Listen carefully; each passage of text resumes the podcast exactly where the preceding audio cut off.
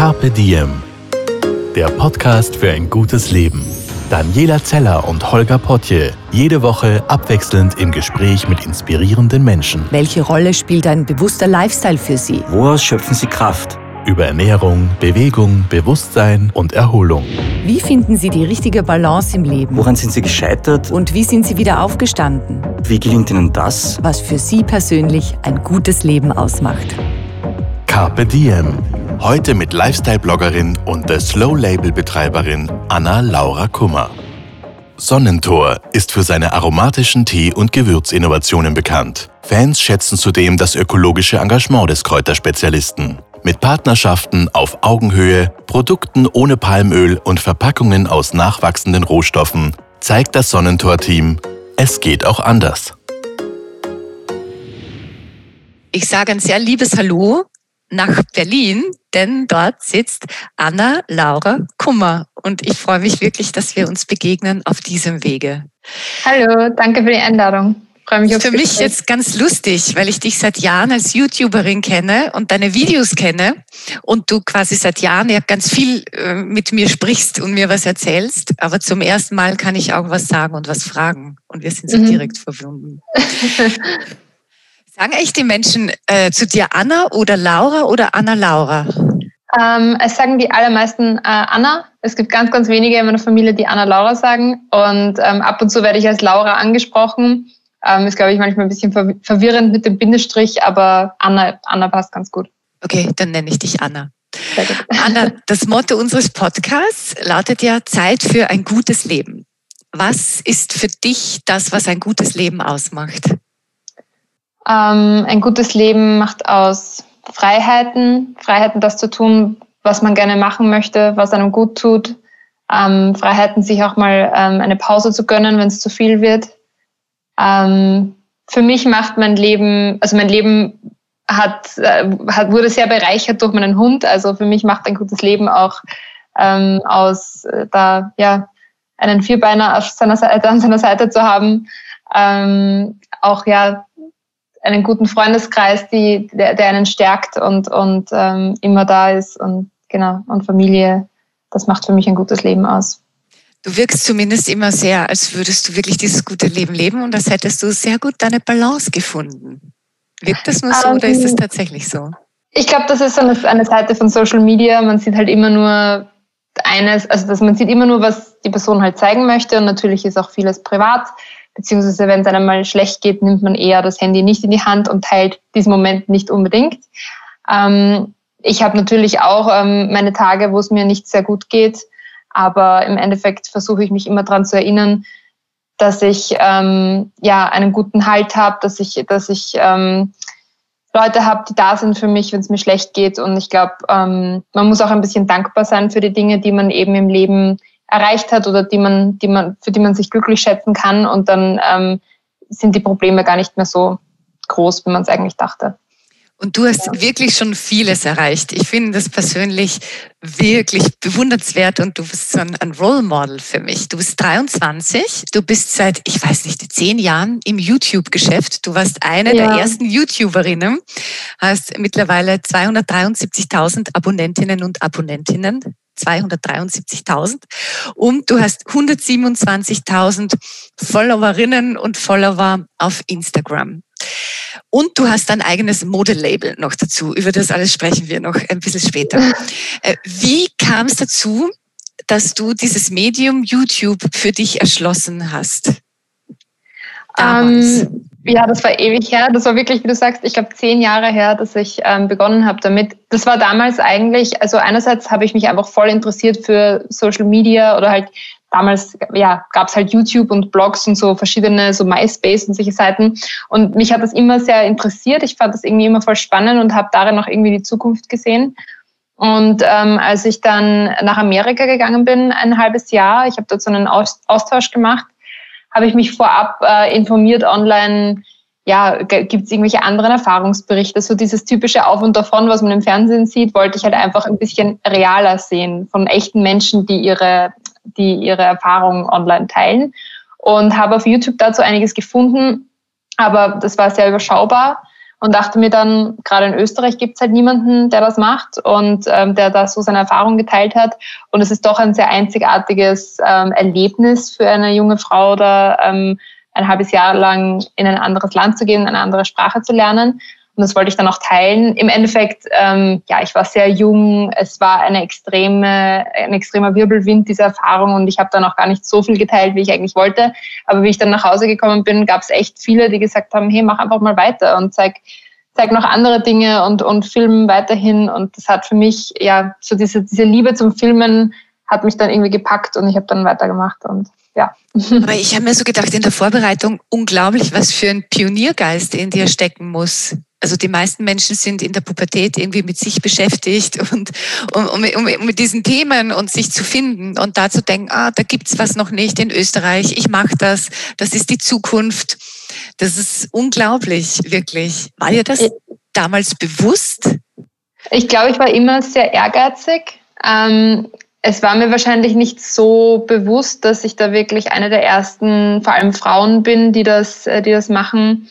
Ähm, in Österreich ja, das war einfach wirklich so ein Hobby und, und es war halt auch dieser Ehrgeiz zu sagen, hey, jetzt schaue ich mal, ob ich das schaffe und ob ich da mit, mitmischen kann, weil ich kannte halt nur die Amerikanerinnen, die ihre Beauty-Routinen online gepostet haben und halt damals schon sehr viele tausend Follower hatten und ich dachte mir immer, nein, österreichisch, wie, wie, wie soll ich da reden? Und ich war schon immer so irgendwie zwischen Mundart und, und Hochdeutsch. Und du bist in Burgenland jetzt, aufgewachsen, man Burgenland, genau, ja. genau, ja. Und jetzt in Berlin ist meine, meine, meine, mein Akzent sowieso irgendwie ganz, ganz gemischt. Aber ja, also damals, das war auf jeden Fall eine Hürde für mich auch sozusagen, okay, ich komme aus dem Burgenland, ich lebe irgendwo am Land, äh, ich kann nichts Spannendes zeigen, ähm, ich bin noch viel zu jung, um mir Schminksachen zu kaufen. Das war halt schon, alles war irgendwie eine Hürde. Aber das hat mich dann auch irgendwie so, deswegen hat auch mich der Ehrgeiz so gepackt und ich dachte mir, okay, das, das versuche ich jetzt mal. Und du ja. hast es einfach versucht, hast deine Videos gemacht, hast in die Kamera gesprochen, erzählt, was du tust, hast es online gestellt und hast geschaut, was passiert. Oder hast du das irgendwie mit einem Plan professionell forciert? Ähm, es war überhaupt nicht professionell. Ich habe auch wirklich ähm, so die Kamera von meinem Stiefvater verwendet und meinen alten Laptop, der mindestens zehnmal abgestürzt ist, während ich jedes Video bearbeitet habe. Ähm, deswegen kam auch am Anfang ganz wenig. Irgendwann mal, das ging dann erst wirklich drei oder vier Jahre später los, dass ich über Klicks auch Geld verdient habe. Also nicht viel, es war wirklich so ein Taschengeld, aber ich habe das ähm, angespart und mir damit dann auch eine professionelle Kamera gekauft und also professioneller als, als die davor und irgendwann dann auch einen Laptop und es hat auf jeden Fall dann auch geholfen, da ähm, ja, ähm, produktiver zu arbeiten und das zu machen. Ja. Wann war für dich dieser Punkt da, wo du gemerkt hast, wow, ich habe damit jetzt Erfolg und ich mache das professionell, also das ist ein Beruf, ein Business? Ähm, ich glaube, also bei YouTube konnte man, glaube ich, bis 2013 oder 2014 die Videos nicht monetarisieren. Das heißt, für mich, und das war auch irgendwie für mich gar nicht ähm, relevant. Ich wusste auch gar nicht, ob das überhaupt in Österreich irgendwann mal möglich sein wird. Und deswegen habe ich das einfach so gemacht. Und dann irgendwann kam halt die Möglichkeit, wie, ähm, Videos zu monetarisieren, das heißt mit Klicks Geld zu verdienen. Irgendwann einmal kamen dann auch Firmen auf mich zu. Das waren anfangs eigentlich nur PR-Firmen, die meinten, hey, komm zu diesem Event und bekomme so eine Goodie-Bag und es war für mich schon voll so, wow, okay. Ähm, ich bin erstmal, ich weiß nicht, damals war ich halt noch 16 oder so und plötzlich bin ich mit dem Bus ähm, nach Wien gefahren zu einem Event und habe versucht, mich irgendwie erwachsener darzustellen, als ich eigentlich bin. also das war auf jeden Fall schon, also das, da habe ich irgendwie gemerkt, okay, das ist, das ist wirklich irgendein, das könnte ein Beruf sein oder zumindest es könnte irgendwas Professionelleres sein, als ich bis jetzt behandelt hatte. Und ähm, genau, ich glaube, dadurch und natürlich auch diese Momente, wenn du dann auf der Straße angesprochen wirst. Damals halt noch von relativ jungen Mädels in meinem Alter. Ich denke halt irgendwie, die Follower sind bei mir jetzt auch mitgewachsen. Mittlerweile sind das ähm, Studentinnen oder Leute, die gerade fertig sind mit dem Studium, also wirklich auch in meinem Alter. Und ähm, ja, das war halt damals auch wahrscheinlich so ein Moment, wo ich mir dachte, uh, eigenartig, das nimmt jetzt irgendeine Gestalt an, die ich nie irgendwie im Anbetracht gezogen hatte. Wie bist du damit umgegangen? Denn du hast immer ja sehr, sehr privat auch deine Geschichten erzählt. Ne? Du bist wirklich gestanden in deinem Zimmer, hast erzählt, was dir gerade durch den Kopf geht, wie die Woche war, was du tust, was du kochst. Dein damaliger Freund hat auch immer eine Rolle gespielt. Hm, war für dich jemals die Gefahr da, dass du dich auch verlierst in dem, dass du so öffentlich bist? Hast du da eine, dich abgrenzen können? Ähm, ich glaube, als ich noch so jung war, habe ich das nicht ganz realisiert oder nicht ganz kritisch gesehen, weil mich das irgendwie gar nicht so sehr betroffen hat. Ich fand es eigentlich ganz, ganz cool, die Momente aufzunehmen. Und ähm, ich habe auch immer an den Kommentaren gemerkt, dass die Leute das auch schätzen, wenn man ein bisschen von so seinen eigenen Problemchen erzählt oder eben so Tipps gibt, die nicht von einem Profi kommen, sondern von einem ganz normalen Menschen.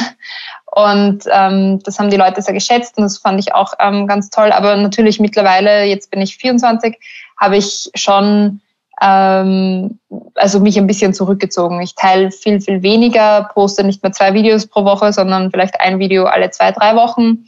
Und wenn ich dann was teile, dann ganz bewusst und, und ich versuche auch darauf zu achten, wie äußere ich mich zu Themen, zu welchen Themen äußere ich mich, ähm, was bewirke ich in meinem Gegenüber. Also ich versuche das schon ähm, viel strategischer und viel ähm, vorsichtiger anzugehen als noch vor ein paar Jahren. Ja. ja zu welchen Themen würdest du, du dich niemals äußern? Ähm, niemals ist jetzt irgendwie ein großes Wort. Es gibt natürlich Themen, die ich generell so, die, wie soll ich sagen, die ähm, bisschen kritischer sind, also wie sagt man, kontroverser sind, wenn man sie anspricht und zu denen, also zum Beispiel zum Thema Fair Fashion oder Veganismus, äußere ich mich sehr viel eigentlich und ähm, auch gern sehr kritisch ähm, und ähm, das regt auch immer eine Diskussion an. Ähm, Mache ich aber sehr gerne, aber ich versuche generell bei diesen Themen, wo es schnell mal zu Meinungsverschiedenheiten kommen kann, ein ähm, bisschen vorsichtiger mit diesen Themen umzugehen. Mhm. Ja. Wie, wie gehst du denn mit Kritik um? Also deine, deine YouTube-Videos kriegen ja viele Daumen nach oben, aber es sind dann doch immer auch welche, weiß ich, 100, 115 dabei, die Daumen nach unten haben. Mhm. Tut dir das weh? Denn es ist ja doch auch sehr, sehr persönlich, wenn du das jetzt mit deinem Verlobten und erzählst und dann sagt jemand, äh, na, mag ich nicht. Ähm, ich glaube, ganz, ganz oft, wenn das jetzt ein Kommentar ist, der überhaupt nicht ähm, konstruktiv ist, Ganz oft kommt es von Menschen, die selbst sehr unzufrieden sind und das realisiere ich mittlerweile auch sehr gut. Also auch herauszufiltern, okay, welcher negative Kommentar ist jetzt tatsächlich gut gemeint und kann ich was damit anfangen und welcher ist einfach nur dazu da, um Frust loszulassen und, und ähm, ja, von, kommt von Menschen, die einfach selbst sehr, sehr unzufrieden sind. Das kann ich sehr gut rausfiltern. Ähm, ich hatte jetzt vor ein paar Tagen auf Instagram ein, einen Fall, wo ich mich zu einem Thema geäußert habe und ähm, nicht äh, bedacht hatte, dass, dass ich ähm, da vielleicht für manche Leute ähm, etwas sage, was, was ihnen, was, was für sie nicht gut ist oder was ihnen wehtut oder wie auch immer. Ich, ähm, und jedenfalls habe ich mich dann habe ich dazu Kom Kommentare bekommen, auch ganz gut gemeinte Kommentare mit konstruktiver Kritik. Hey, schau mal diese Seite und, und diesen Aspekt der Sache an. Und das fand ich auch sehr, sehr gut.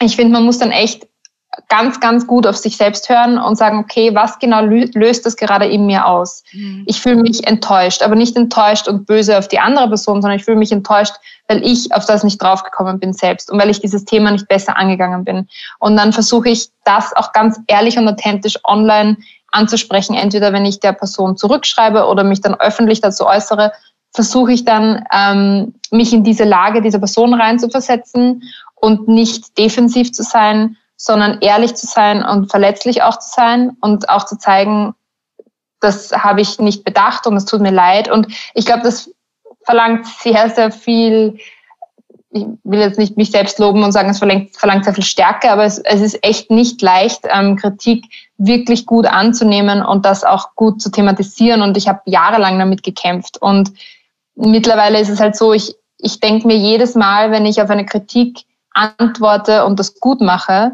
lerne ich daraus und beim nächsten Mal ist es immer leichter. Und jetzt wird es wirklich von Mal zu Mal, wenn ich mich zu, zu Kritik äußere oder, oder das eben lese oder beantworte, wird es von Mal zu Mal, von Mal, zu Mal ähm, ja, einfacher.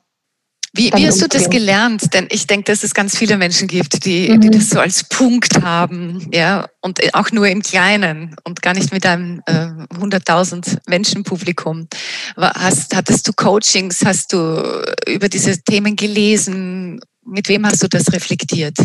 Ja, ich glaube, das, das ist definitiv ein Thema, das man als, sage ich jetzt mal, Privatperson auch tagtäglich ähm, mitbekommt, sei es in der Familie, in der Partnerschaft oder ähm, im Beruf. Man erfährt immer wieder Kritik und solche Punkte, wo man mit sich selbst irgendwie hadert und, und zuerst mal verschnaufen muss und durchatmen muss und überlegen muss, bevor man antwortet. Ähm, ich persönlich glaube, dass es bei mir durchs Lesen gekommen ist. Ich lese nicht nur so ähm, Non-Fiction Self-Help-Bücher, sondern auch fiktive Bücher, aber einiges an, an ja, so, so zwischenmenschliche Beziehungen, Sachbücher, also wo du, wo du halt irgendwie lernst, woraus kommt, äh, woher kommt dieses Gefühl, das ich gerade empfinde, wie ist das in mir entstanden, warum reagiere ich so und andere Menschen anders. Und äh, zum Beispiel, ähm, es gibt ein Buch von Stephanie Stahl, das ist eh schon seit mhm. Monaten oder sogar Jahren, glaube ich, ein Bestseller. Ähm, das Kind in dir muss Heimat finden und das hat mir sehr geholfen. Ähm, das ist eines von vielen, die, die mir jetzt in den letzten Jahren, die mich sehr bereichert haben. Ja. Ja, Stephanie Stahl ist toll. Hat doch einen, einen mhm. ganz tollen Podcast. Ja, ja. ja. Du warst eine der ersten äh, Social Media Stars und Influencerinnen. Ich, ich sage jetzt einfach so, wahrscheinlich magst du das Wort auch nicht so gern, aber die, die wirklich das Thema Nachhaltigkeit gelebt haben. Wie, wie kam es dazu? Wann hast du für dich bemerkt, dass dir Nachhaltigkeit ein Anliegen ist? Ähm, ich habe eigentlich, ich glaube, ich bin durch den Veganismus dazugekommen und das ist witzig, weil bei mir war es nicht so, dass ich vegan geworden bin aufgrund der Nachhaltigkeit. Das war eigentlich von am ganz am Anfang, also wenn ich mich so zurückerinnere, war das so, dass ich ähm, so eine vegan Challenge gemacht habe, so einen Monat vegan. Ich habe generell sehr viel über Ernährung gesprochen, mich interessiert Ernährung auch sehr und ich wollte es einfach mal ausprobieren. Wie alt warst ähm, du da? Damals war ich, ich glaube, 17 mhm. oder 18 und ähm, ja, das, äh, das war so eine Challenge und irgendwie bin ich dadurch dann, wenn mich Leute gefragt haben, machst du es wegen den Tieren, machst du es wegen der Umwelt, habe ich dann begonnen, mich auch einzulesen und das nicht nur so als Challenge zu sehen und äh, als Koch-Challenge eher, sondern als eine Challenge, die ja ähm, auch meine Werte zu hinterfragen und habe dann auch Dokumentationen geschaut und Bücher gelesen und auch ein bisschen mehr über die ja, Gesundheitsaspekte des Veganismus und so weiter gelernt und einfach über alle Aspekte und bin da auch durch die, diese Umweltaspekte auch sehr zum Thema Nachhaltigkeit gekommen und habe mich noch mehr damit befasst, ähm, was alles ähm, meinen ökologischen Fußabdruck ausmacht und dass es nicht nur die Ernährung ist, sondern auch das, was wir kaufen. Ähm, habe dann auch sehr schnell sehr viel ähm, umgestellt eigentlich, war, habe dadurch auch sehr viel Kritik wieder bekommen von, von Followern, weil natürlich, wenn man in einem Moment, ähm, also vor etlichen Jahren, diverse Fast Fashion Brands trägt und, und mhm. ähm, darüber spricht und dann im anderen Moment plötzlich sagt, nein, das ist, passt gar nicht. Ähm, ich hatte halt einfach so ein Awakening irgendwie. Ich habe das mich damit befasst und war komplett schockiert, ähm, was wir da eigentlich alle unterstützen mit unserem Kauf und dass jeder Kauf auch ein Stimmzettel ist. Mhm. Genau, so bin ich dann zur Nachhaltigkeit gekommen und ähm, hat, das hat immer mehr Gestalt angenommen und immer mehr Platz bekommen in meinem Online, in meiner Online-Berichterstattung und habe mich halt immer mehr dazu ähm, geäußert. Genau. Und mittlerweile ist es halt so, dass ich dann, ja, ich hatte nach ein paar Jahren ähm, immer wieder das Gefühl, ich, ich finde zwar sehr viele schöne Fashion Brands und die auch beweisen, dass ähm, faire Mode auch sehr schön sein kann, aber es gab halt immer so Punkte, die für mich nicht ganz gepasst haben. Jetzt nicht unbedingt nur im Design, sondern halt auch in der Nachhaltigkeit, dass zum Beispiel der Stoff zwar aus recyceltem Polyester besteht, aber das immer noch recyceltes Polyester ist und nicht äh, zum Beispiel Tencel oder so beziehungsweise oft äh, finde ich Fair Fashion Brands oder fand, fand ich damals Fair Fashion Brands, wo mir der Schnitt sehr gefallen hat und der Stoff nachhaltig war, aber dann zum Beispiel die Etiketten aus Polyester oder der Negan aus Polyester und die Verpackung mit Plastik. Also für mich hat halt immer dieser ganzheitliche Aspekt gefehlt und irgendwann habe ich dann entschlossen, das selbst zu machen. Wie macht man ein, ein Modelabel? Deines heißt The Slow Label. Mhm. Wenn man noch, noch kein, kein Geschäft hat, noch keine Designerin ist, keine Schneiderin ist. Wie geht ja. man das an? Also ich war ein Jahr in der Modeschule, ähm, als ich noch jünger war, also in, in, der, in der, Oberstufe und ähm, habe leider nach einem Jahr gewechselt, weil ich sehr unzufrieden mit meinen Lehrern war und irgendwie mich doch wieder nach Heimat gesehnt habe und bin dann wieder ins Burgenland, ins Gymnasium. Ähm, und jetzt im Nachhinein wünsche ich, wünsche ich mir, ich, hätte, ich wäre dort geblieben, weil natürlich ähm, hätte ich sehr vieles gelernt, was ich mittlerweile auch kann und mir einfach selbst beigebracht habe. Aber damals ähm, ja, hätte ich es einfach ja. gerne gelernt. Ist manchmal so, hinterher ist man klüger. Genau, genau, ja. Man, ja. man weiß halt auch nie, was man will, wenn man jung ist und genau. Aber ich hatte schon mal zumindest die richtige Intention und den richtigen Gedanken, dort hinzugehen. Also ich habe ein bisschen was mitnehmen können. Ähm, ja, und äh, als ich dann entschlossen habe, ein nachhaltiges Label zu gründen, meine Expertise kommt halt von der Nachhaltigkeit, aus der Nachhaltigkeit. Also ich habe mich sehr befasst mit ähm, Mode, was, was, was die Modeindustrie ähm, für ja, schreckliche, was sich für schreckliche Dinge abspielen in der Modeindustrie, sei es jetzt ähm, in, der, in der Herstellung oder bei den Materialien. Ähm, und habe da wirklich sehr viel recherchiert, ähm, auch gelesen und ähm, Dokumentationen geschaut und habe dadurch dann einfach schon mal gewusst, was möchte ich und was möchte ich nicht. Also ich habe versucht, mein, meine Vision so klar wie möglich zu definieren. Mhm. Ich bin recht gut im äh, Online-Marketing und auch darin, ähm, eine Webseite zum Beispiel zu erstellen. Das heißt, auch organisatorisch recht gut. Das heißt, alles, was halt so diesen Aspekt betrifft, konnte ich sehr gut ähm, umsetzen. Die Logistik, ähm, dieser ganze Aspekt.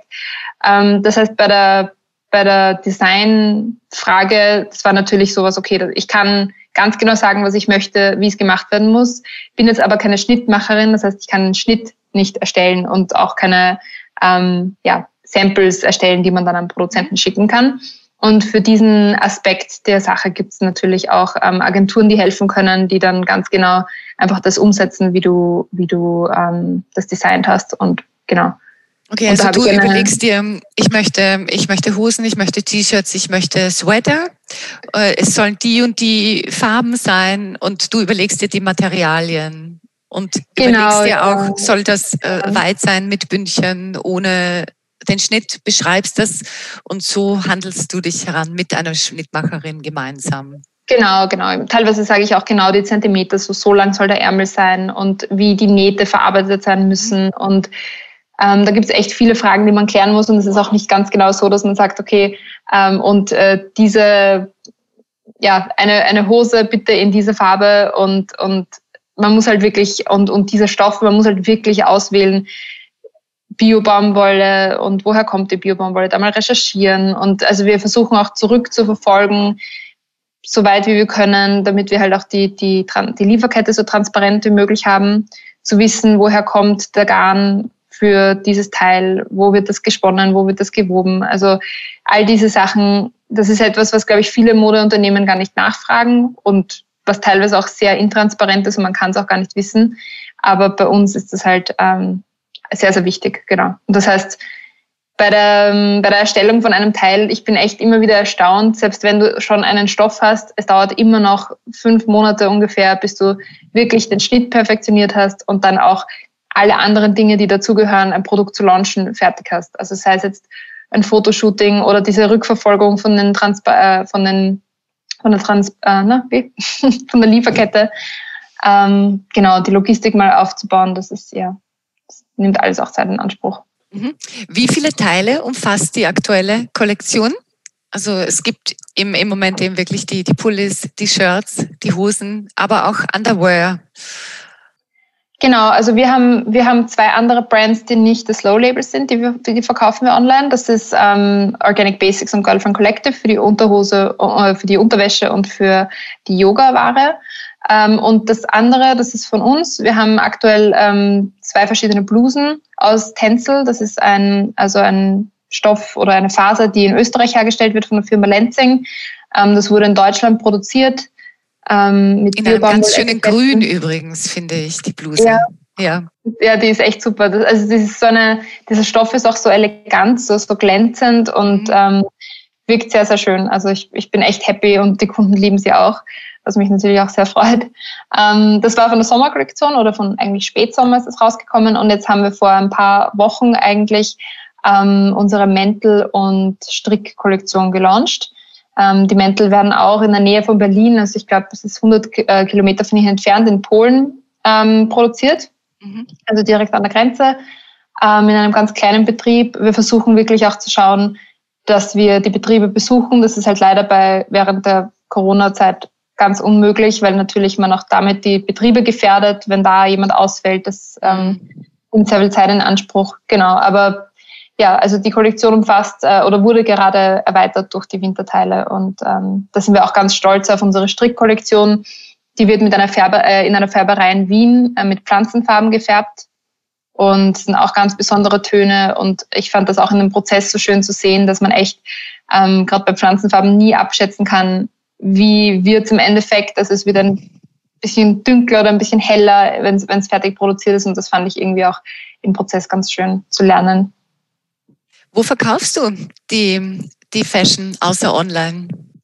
Ähm, wie aktuell sind wir eigentlich exklusiv auf das slowlabel.com erhältlich, aber wir machen auch ab und zu Pop-ups. Ähm, natürlich einen eigenen Store zu haben wäre voll voll schön, ähm, ist aber leider ja während der Pandemie äh, eine sehr schlechte Zeit, sich ja. das zu überlegen. Und ähm, bei unserer Produktauswahl, also wir erweitern das Sortiment sehr langsam. Wir sind auch deswegen heißen wir auch Slow Label, weil es einfach nicht ganz so schnell geht in der fairen Modeindustrie. Und ähm, genau, sobald wir mehr Produkte haben, ist das definitiv eine, äh, etwas, was wir uns überlegen. In Wien vielleicht. Ähm, aber aktuell ja, bei Pop-ups hoffentlich nächstes Jahr wieder, wenn es wieder möglich ist. Ähm, wäre das ganz schön. Ich finde es immer schön, wenn man dann die Kunden sehen kann und sehen kann, wie es passt und auch direkt so Feedback bekommt. Das ist immer echt ganz schön. Mhm. Jetzt bist du in Wahrheit auch schon eine Firmenchefin. Ne? Wie viele Menschen arbeiten in deinem Team? Also im engeren Team arbeiten, sind wir zu dritt. Es ist meine Mutter, die arbeitet schon seit vier Jahren oder, oder so bei mir, also schon seit einer längeren Zeit, ist sie an meiner Seite und macht bei der Slow Label den Kundenser äh, Kundenservice und ähm, hat bis vor kurzem den Versand gemacht. Ähm, mittlerweile macht es aber ein Lager in Berlin. Ähm, und die dritte Mitarbeiterin, die ist vor ein paar Wochen dazu gekommen, die Nicole. Das ist eine Yoga-Lehrerin, ähm, die von der Mentalität auch ganz, ganz gut zu uns passt, weil wir mit der Slow Label auch ganz viel zum Thema Achtsamkeit machen und Slow Moments, Slow Living, diese ganzen Themen abdecken. Sie macht äh, Content, das heißt genau diese Themen behandelt sie auf unseren Social-Media-Kanälen und ähm, genau, macht auch so ein bisschen Community. Das heißt, wenn jemand Fragen hat ähm, auf Instagram und Facebook, dann ist sie diejenige, die das beantwortet. Wie ist es mit seiner eigenen Mutter zu arbeiten? Das bist du sicher schon oft gefragt worden, oder? Ja, Weil ja, es wirklich also, außergewöhnlich ist. Ja, ich, ich finde es mal ganz schön, wenn ich dann andere ähm, Gründer kennenlerne, die auch mit der Mutter arbeiten und dann kann man sich austauschen und wie ist es so bei euch? Aber ich glaube, jeder sagt immer dasselbe. Man muss halt wirklich privat von beruflich trennen. Wir versuchen so gut wie möglich auf Slack ähm, berufliches zu ähm, zu, also auszumachen oder zu, miteinander zu schreiben und dann auf WhatsApp die privaten Sachen, also das schon mal so ein bisschen zu trennen. Also ihr trennt sogar den Kanal, den Kommunikationskanal. Genau, genau. Also so gut wie wir können. Einfach damit wir halt da auch ein bisschen Mutter-Tochter sein dürfen und können auf, auf WhatsApp und ja, das ein bisschen getrennt haben. Aber es ist sehr schön. Ich finde das toll. Das Beste ist, dass man sich einfach so vertrauen kann. Also wir haben ein ganz, ganz enges Verhältnis schon seit ich klein bin, ähm, dadurch, dass sie dass ähm, meine Eltern eigentlich, seit ich denken kann, getrennt sind und sie halt so richtig ähm, meine Bezugsperson war, ist es eigentlich sehr schön, dass dieser Mensch, den ich am, den ich am, dem ich am meisten vertraue im Leben, ähm, so an meiner Seite ist und all, alle schönen und alle nicht so schönen Momente mit mir mitmacht und man sich das so schon austauschen kann. Genau. Und Kannst du von halt ihr Kritik annehmen? Also wenn sie sagt, du, das ist jetzt nicht so, das schießt du übers Ziel hinaus, geht das oder bist du da besonders empfindlich, weil es ja die eigene Mutter ist? Ja, das ist witzig, dass du das sagst, weil ich, ich denke mir immer, bei anderen Menschen kann ich so gut und bei meiner Mama kann ich es nicht so gut. Wie du sagst, das, das ist immer so, man ist sich dann, man ist da zu ehrlich. Dann sage ich immer, dann rede ich immer zurück, dann beginnt eine Diskussion. Nein, also es ist, es ist eigentlich sehr harmonisch bei uns, aber ja, man, man, man ist schon sehr ehrlich miteinander in der Kommunikation. Also sie sagt mir schon ganz ehrlich, wenn sie etwas nicht so gut findet. Wobei, letztens hat sie gemeint, wir hätten die Wickel das Wickeltop, wir haben so einen Strickwickeltop. Sie meinte, das sollten wir nicht machen, das ist zu riskant, weil sie halt auch die Finanzen im Blick hat und sagt, huh, das ist sehr teuer und vielleicht kommt es nicht so gut an, das ist kein typisches Strickteil. Und im Endeffekt hat sich am schnellsten verkauft. Und ähm, da bin ich froh, dass ich nicht auf sie gehört habe. Ja. Aber ich kenne das auch, wenn meine, wenn meine Mutter so, so kritische Sachen sagt und sagt, na, deine Haare, aber, aber so sind sie schon schöner. Also manchmal haut ja, sie sowas raus. Ja. Das ist so, was?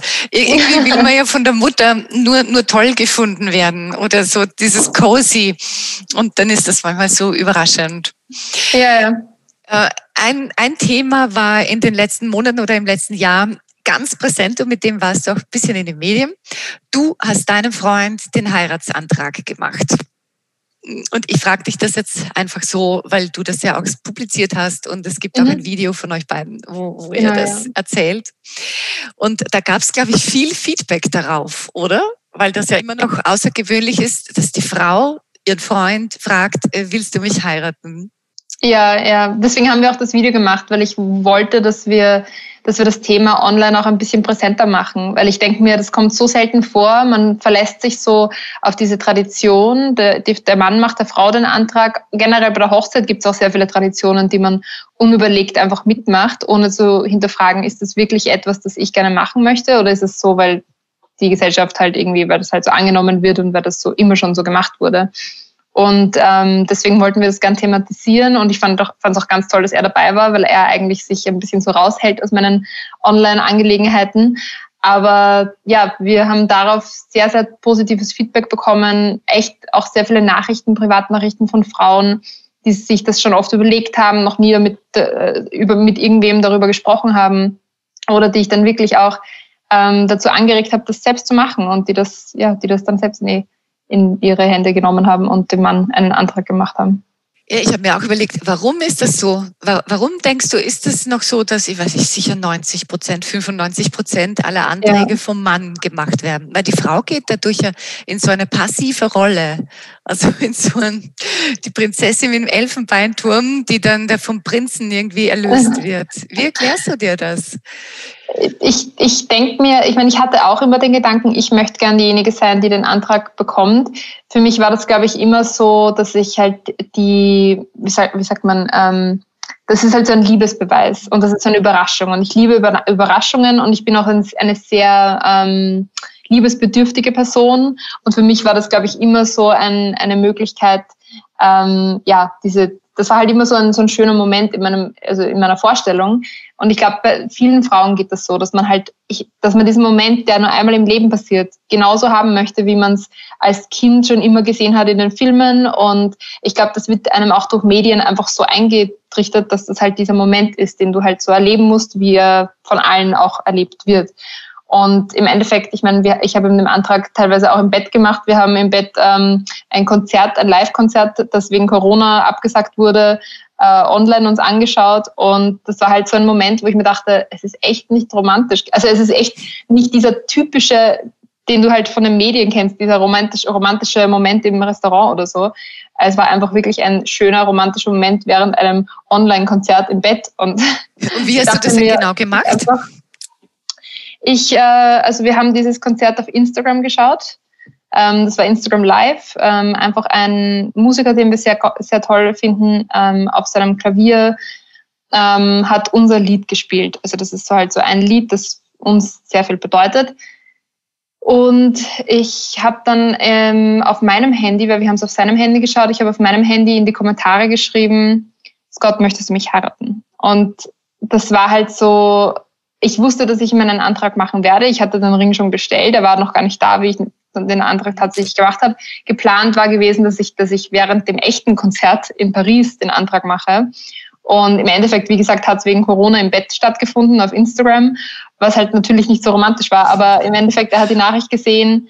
Ähm, er hat mir zuerst nicht geglaubt. Ich habe es ihm dann nochmal richtig ähm, vermittelt und es war ein sehr, sehr schöner Moment. Es war für ihn absolut eine Überraschung, hat es gar nicht erwartet.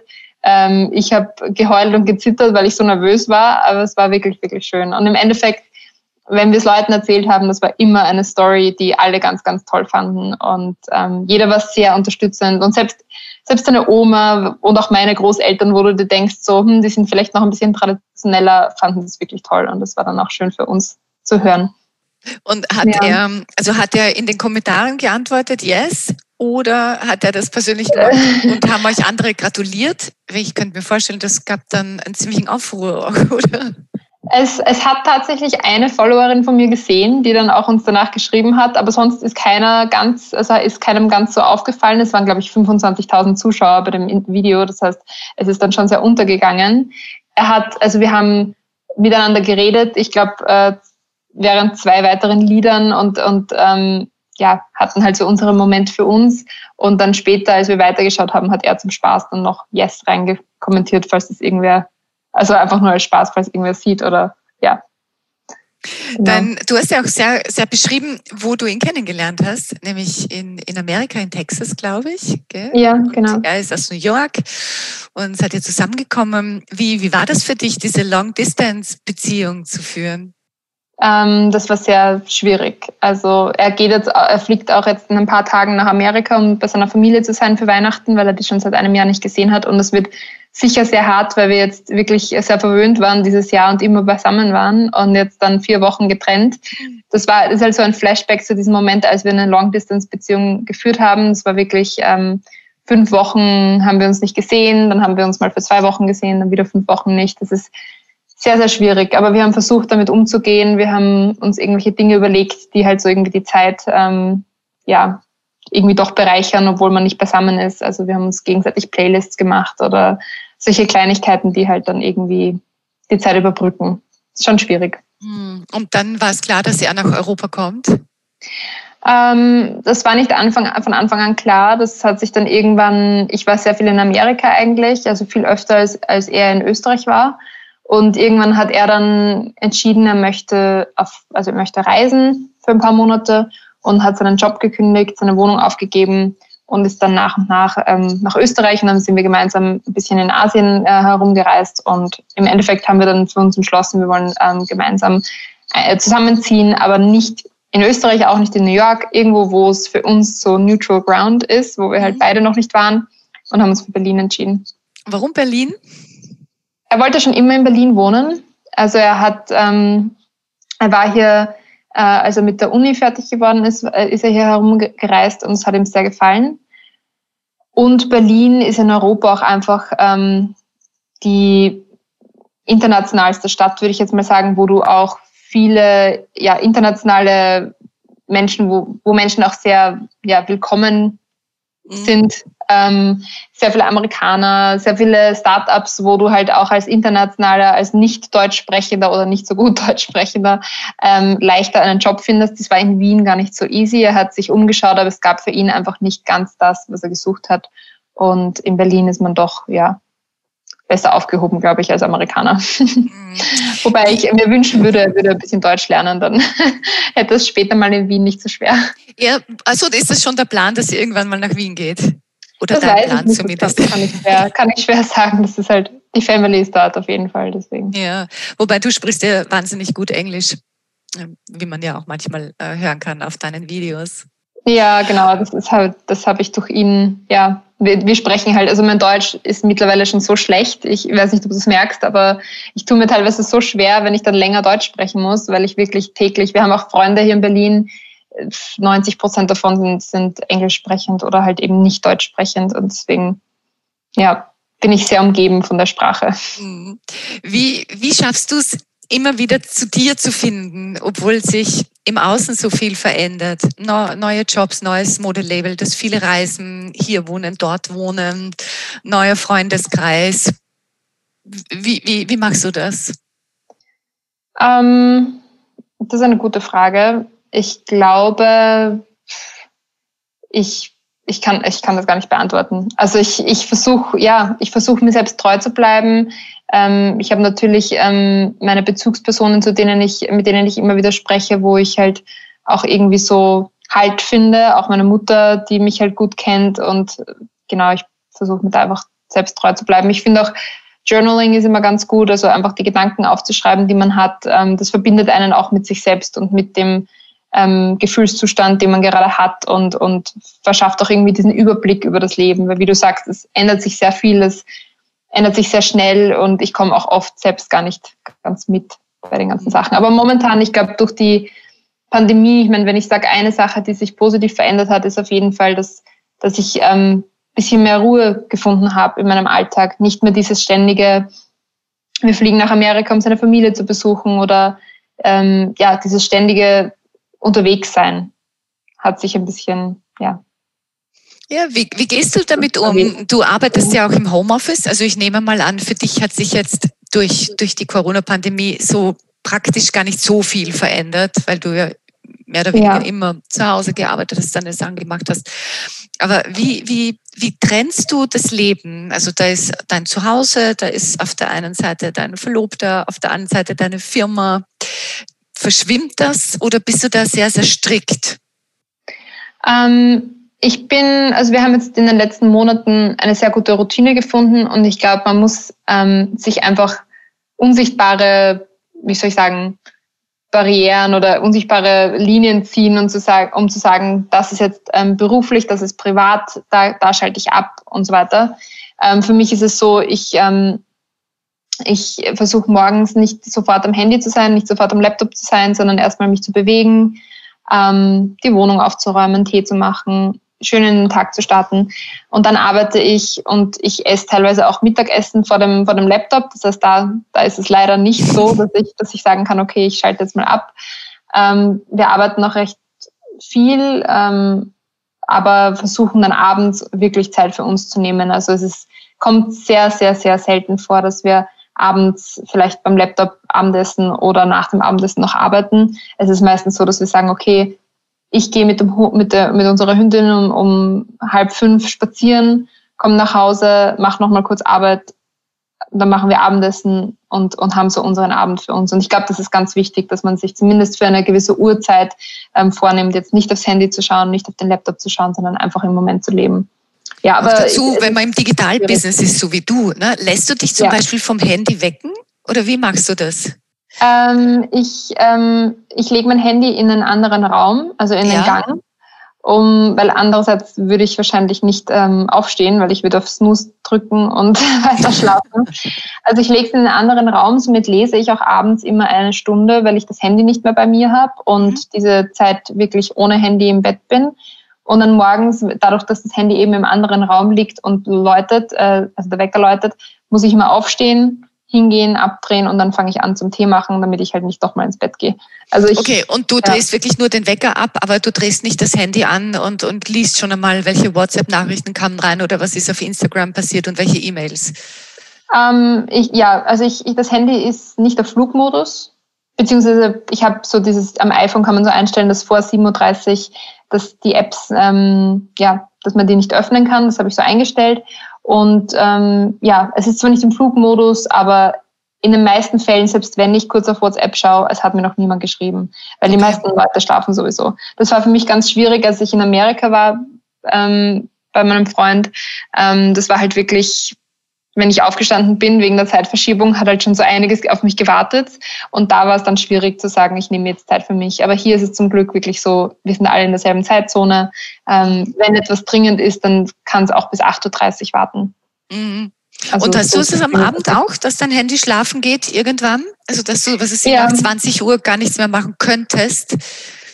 Ähm, ja, ich habe diese, diese Zeitsperre oder wie man sagt, dieses dieses Zeitlimit ähm, ab 23 Uhr. Also da bin ich schon wahrscheinlich längst im Bett, aber ich schaue, ja, ich dann halt nochmal, während dem Fernsehen schaue ich eigentlich nicht aufs Handy ähm, oder wegen, während wir Spiele spielen oder puzzeln oder so. Also ich versuche immer abends irgendwas zu machen, was mich halt irgendwie entspannt.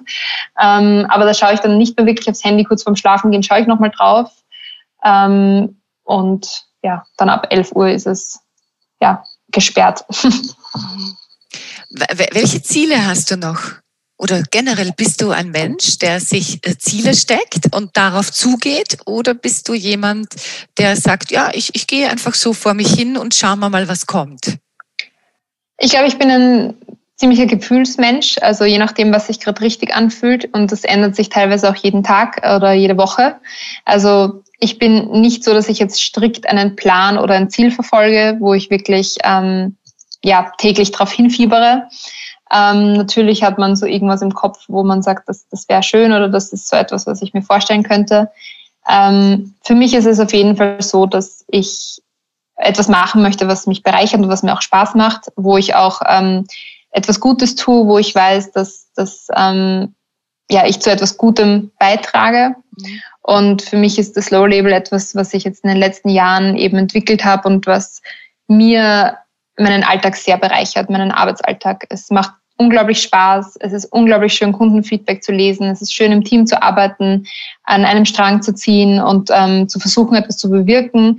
Es ist auch echt schön, diese, diese Challenges äh, zu, ähm, wie soll ich sagen, zu überstehen gemeinsam. Also wenn man sagt, okay, wenn man an einem nachhaltigen Stoff arbeitet und etwas klappt nicht, dann, dann ist es nicht unbedingt immer nur schlecht, sondern es ist auch echt schön, daraus zu lernen und das zu versuchen, besser zu machen. Und wenn mir jemand sagt, nein, das kannst du nicht nachhaltig machen oder das, das geht so nicht oder das, das wird dir keiner kaufen oder so, dann versuche ich das halt wirklich auch ähm, ja, zu versuchen zu lösen. Und das macht halt, das, da wird es dir nie langweilig. Also ich habe auf jeden Fall äh, Ziele, dass ich, dass ich das ähm, weiterhin machen möchte, und aber ich habe keine konkreten konkreten, keinen Fünfjahresplan oder so. Okay, aber ich höre daraus, du setzt in der Zukunft nicht so in der Zusammenarbeit mit anderen Marken, sondern konzentrierst genau. dich wirklich sehr auf dein Label. Also das ist dein Haupt, dein Hauptbaby, dein hauptberufliches Baby. Genau.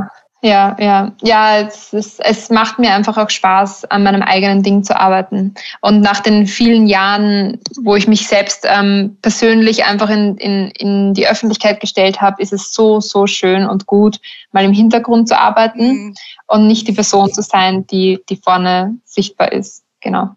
Das ist mal was, eine schöne Abwechslung. Und ist, ist das nicht praktisch, wenn man das in der Öffentlichkeit sein schon erledigt hat? Also mir geht's so, ich war ganz lang bei Ö3 im Ö3-Wecker und habe damit 23 begonnen und damals gab es auch noch nicht so viele Medien. Also zu dieser Zeit war ich auch wirklich sehr, sehr, sehr bekannt in Österreich und habe aber jetzt so das Gefühl, das habe ich so erledigt. Also ich habe so null Stress, berühmt mhm. sein zu wollen oder so. Und ganz mhm. viele haben aber das so als Lebensziel und, und kämpfen da so dafür ewig und sind verzweifelt, wenn es nicht klappt. Und ich finde es ja. sehr luxuriös, dass man das schon hatte. Geht's ja auch so.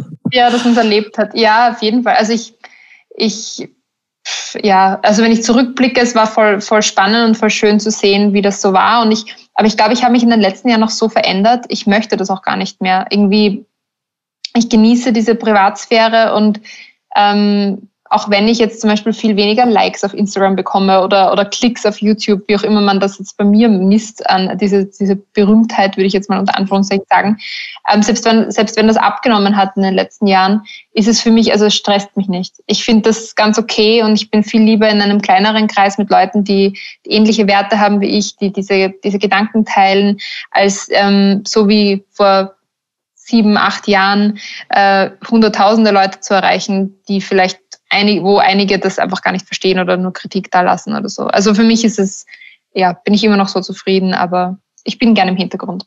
Mhm. Wirst du noch erkannt, auch auf der Straße? Äh, in Wien sehr häufig, ja. In Berlin gar nicht mehr so viel. Ich glaube, Berlin ist halt einfach eine viel, viel größere Stadt. Und obwohl die meisten Follower von mir tatsächlich aus Deutschland sind, ähm, sind jetzt auf Städte verteilt, äh, in Wien die allermeisten. Also, ich, genau. Deswegen ja, bin gespannt, wenn ich wieder in Wien bin. Aber es ist immer auch ganz schön, wenn man angesprochen wird, finde ich. Also viele Leute finden, sind dann immer ganz nervös, aber ich kenne das selbst. Ich habe auch schon mal in, in Spanien und in Amerika Leute getroffen, die ich halt online irgendwie kannte. Und das war halt auch immer so ein ganz cooler Moment, wenn man dann Hallo sagen kann. Und ähm, ja, wenn die Person eine echte Person ist, die vor dir steht. Absolut, absolut. Ja. Anna, ich habe noch ein paar Fragen an dich, die das Leben so stellt. Okay. Und zwar, ähm, hast du bestimmte Rituale? Also irgendwas, das du in der Früh immer machst oder zu Mittag oder am Abend? Also ein paar Sachen hast du schon erwähnt, aber gibt es mhm. was, das du wirklich als Ritual bezeichnen würdest? Ähm, ich glaube, ein Ritual ist auf jeden Fall das Lesen vor dem Zubettgehen. Also wenn ich das nicht mache, ich merke nach zwei, drei Tagen, dass ich nicht mehr so konzentriert lesen kann. Also ich muss das wirklich abends jeden Tag machen, eine halbe bis eine Stunde. Das ist für mich äh, zum Abschalten, das, das ist unglaublich schön. Und, Und liest du äh, E-Reader oder Papier? Ähm, ich habe einen E-Reader für Reisen, aber ich lese eigentlich fast nur Papier. Ja, ich finde das, also ein Buch kann einfach nichts ersetzen. Also ja, das stimmt. Das Gefühl, das, der Geruch, das Geräusch, das ist, für mich ist das eine, ja, eine schöne ja. Sache. Und ich finde auch gerade vorm Schlafengehen ist das so auch das Umblättern. Das ja, ja, ja. Was sehr beruhigendes. Was ja. liest du zurzeit? Ähm, ich lese gerade Come As You Are äh, von Emily, pff, ich, irgendwas mit P, ich weiß jetzt gerade den Nachnamen nicht. Da geht es um die weibliche Sexualität und den weiblichen Körper, aber auch ganz viel, was sich halt einfach so im, im, im Leben ergibt, ähm, zwischenmenschliche Beziehungen, wie man mit Stress umgeht, all diese Dinge. Das ist ein sehr, sehr schön geschriebenes Sachbuch. Und, und liest du eher Sachbücher oder auch Romane oder auch Krimis? Ähm, sehr durchgemischt. Ähm, witzigerweise gegen Ende des Jahres immer wieder mehr Sachbücher, weil ich glaube, das ist halt so die Zeit, wo man so überlegt, okay, was möchte ich nächstes Jahr erreichen, was möchte ich noch zu, dazu lernen und genau, aktuell sind Sachbücher. Ich äh, höre auch gerade das Hörbuch von ähm, Eine kurze Geschichte der Menschheit, Sapiens. Mhm. Das ist auch ein ganz bekanntes Buch. Das wollte ich auch schon lange lesen und jetzt höre ich es gerade als Hörbuch. Also ich versuche, ähm, ja, aktuell sind es weniger, weniger ähm, Romane, aber normalerweise ist es immer sehr durchgemischt. Gibt es ein Zitat, äh, das dich geprägt hat oder hast du so für dich irgendeinen so Leitspruch? Puh, ähm, das ist so schwierig. Ich finde das immer so schwierig, weil es gibt so viele, die ich ganz, ganz toll finde, aber es ist jetzt keiner, den ich mir irgendwie hinter die Ohren schreibe. Ähm, wir haben so einen Spruch auf das Slow Label, den ich ganz, ganz schön finde, der ist aber auf Englisch. Darf auch auf Englisch sein. Ich weiß jetzt auch gerade gar nicht, ähm, ob ich den find, finde so schnell.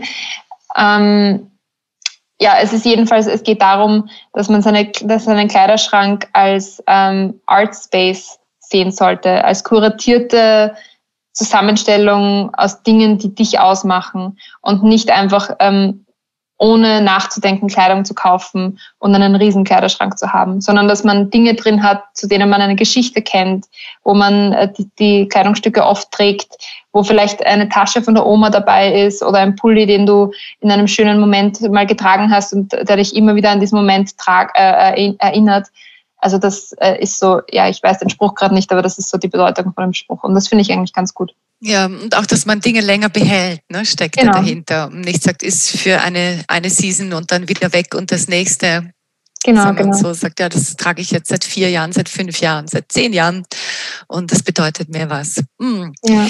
Was sind drei Qualitäten, die du dir angeeignet hast, die dich dorthin gebracht haben, wo du heute bist?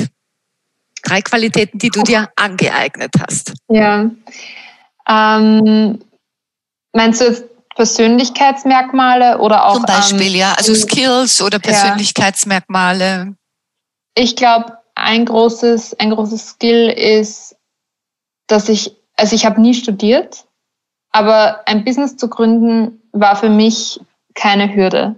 Also ich habe alles, was ich dafür brauche, sei es jetzt sowas wie Content-Erstellung, also wie, wie erstelle ich ein Video, wie, wie filme ich ein Video, was, was, für Kameraeinstellungen verwende ich, welche, welche Kameras sind gut, ähm, wie vermarkte ich dieses Video, wie antworte, antworte ich auf E-Mails, wie erstelle ich eine Rechnung, all diese Dinge, die du eigentlich in der, im Studium lernst oder ja, in verschiedenen Studiengängen eigentlich lernen müsstest, habe ich alle mir selbst angeeignet. Ähm, und nicht, weil ich nie studieren wollte, sondern einfach, weil sich, weil ich nie die Zeit hatte, weil halt für mich der Beruf irgendwie sich so reingeschoben hat und ich habe das sehr oft selbst an mir kritisiert, aber mittlerweile bin ich eigentlich sehr stolz darauf zu sagen, nein, ich habe nicht studiert, aber ich habe es trotzdem sehr weit gebracht und habe mir einfach alles selbst angeeignet.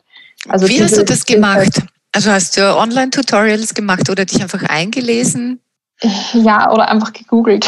Mhm. Also wirklich alles nachgeschaut, was ich nicht wusste und versucht, die Antwort zu finden. Also sei es jetzt bei Google oder bei Personen in meinem Leben, die sich damit gut auskennen, einfach nicht, nicht zu stolz sein und auch mal Schwäche zeigen und nachfragen. Einfach mal sagen, hey, ich kenne mich da nicht aus, kannst du es mir bitte erklären? Ähm, und daraus zu lernen, ja. Also ich bin sehr wissbegierig, was das angeht und auch sehr selbstkritisch und versuche da auch immer, wenn etwas nicht ganz gut ist oder wenn ich etwas nicht gut mache wenn ich mich wo nicht gut auskenne, das versuche ich das irgendwie selbst mir anzueignen oder zu lernen.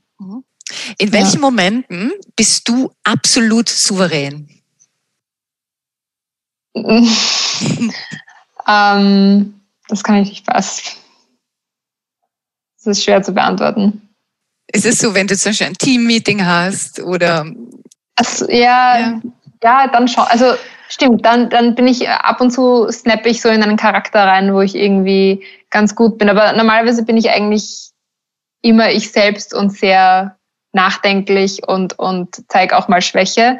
Aber ja, ich denke, wenn ich in einem, wenn, wenn ich ein Teammeeting mache, hatte ich letztens den Fall, dass, dass wir zum ersten Mal zu dritt ähm, ein Teammeeting hatten und nicht mehr nur meine Mama und ich oder so. Und da musste ich dann schon noch Struktur reinbringen und, und das Ganze gut angehen und da war ich schon sehr souverän. Und dann letzte Frage.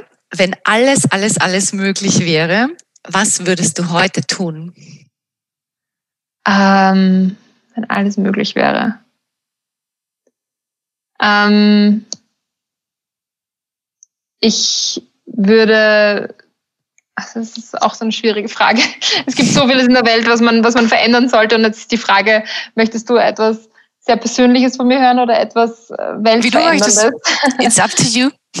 Also wenn du jetzt auf den Tag heute, der heutige Tag, wenn ich heute irgendetwas machen könnte, was ich gerne machen würde, und ich wäre jetzt mal so ähm, selfish und würde etwas Persönliches nehmen. Ich würde unglaub, unglaublich gerne mit meinem Freund ähm, mitfliegen und hätte nicht gerne, dass er alleine nach Amerika geht. Ich, ich finde dieses Familienleben, also zusammen zu sein, ähm, seine Familie geht mir schon sehr, sehr ab. Und es ist jetzt gerade so, also wenn du jetzt mal fragst, so in dem Mindset, Total. in dem ich jetzt gerade ja. bin, ähm, es ist so ein, ein, ein, ein, eine, eine Aufbruchsstimmung bei ihm. Er fährt bald weg und für mich ist es halt sehr traurig, dass ich da nicht mehr dabei sein kann bei seiner Familie.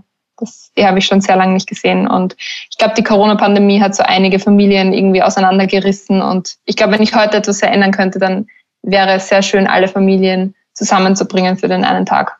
Ja, und, und Corona diese, einfach wegzaubern. Genau, Corona einfach wegzaubern. Also wenn es nicht nur der Tag ist, wo wir alle eine Ausnahme machen dürfen und dann ähm, Corona wegzuzaubern, wäre natürlich das Beste. Mhm. Genau. Anna, ich wünsche dir sehr, dass das alles bald wieder möglich ist. Und ich danke dir wirklich sehr für deine Zeit und für deine Gedanken. Danke, danke für das Gespräch, war sehr schön. Dankeschön. Mehr von Carpe Diem gibt es auf Soundcloud, iTunes, Google Play oder Spotify. Jetzt abonnieren und liken. Das Carpe Diem Magazin erscheint alle zwei Monate. Besucht auch unsere Social Media Portale auf Facebook, Instagram und YouTube und unsere Website carpediem.live. Carpe Diem, der Podcast für ein gutes Leben. Wenn euch der Carpe Diem Podcast gefallen hat, dann schenkt ihm 5 Sterne bei Apple Podcasts. Wir freuen uns über eure Kommentare und sind jetzt auch direkt über podcast.kpdiem.live erreichbar. Wir freuen uns über Anregungen, Kommentare und Ideen. Nächste Woche Holger Potje im Gespräch mit Ernährungsmedizinerin Eva Maria Steinkellner zum Thema Was ich von meinem Darm lernen kann.